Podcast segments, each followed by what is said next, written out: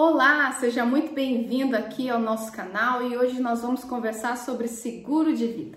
A verdade é que a maioria dos militares, acredite, não sabe que tem seguro de vida. Então a minha orientação para você militar é já pegar o seu contra-cheque e analisar aí quais descontos você possui mensalmente. Grande parte dos militares no engajamento aderem a um seguro de vida o Exército, por exemplo, sempre orienta, principalmente PQD, a aderir ao seguro FAM junto à FHE.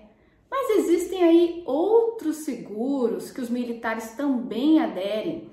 Tem, por exemplo, junto ao Santander, Banco do Brasil, GBOX, Capemisa. Na Marinha tem um seguro específico do grupo da Marinha que é aderido pelos militares por meio do abrigo do marinheiro. Então tem diversos tipos de seguros aí. O importante, militar, é você observar o prazo. Ah, eu recebo sempre contatos de militares que já perderam o prazo para exigir o pagamento do capital. O prazo é de um ano a contar do seu conhecimento, seja da sua incapacidade definitiva ou da reforma. Melhor que conte da incapacidade definitiva. Então você pode exigir o pagamento administrativo. Na maioria das vezes não é pago, mas você tem essa faculdade. E se for pago, ainda que proporcional, é importante você levar para o seu profissional de confiança para que ele analise, para que veja se o pagamento está correto.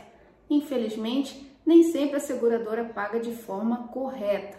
Então, você também pode buscar o Poder Judiciário para pleitear o pagamento do seguro de forma integral.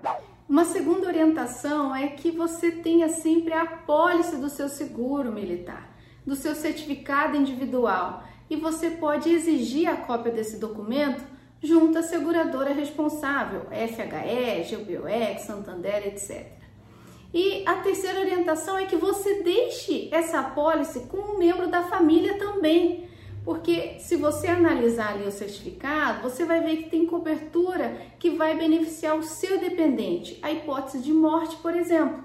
E se você não leva seu, a sua família, o seu dependente, que existe um seguro que vai beneficiá-lo, ele não vai exigir o pagamento em caso de óbito. Então, não deixe guardado na sua gaveta.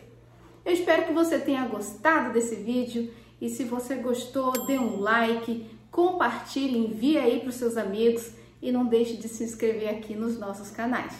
Um abraço, até o próximo vídeo.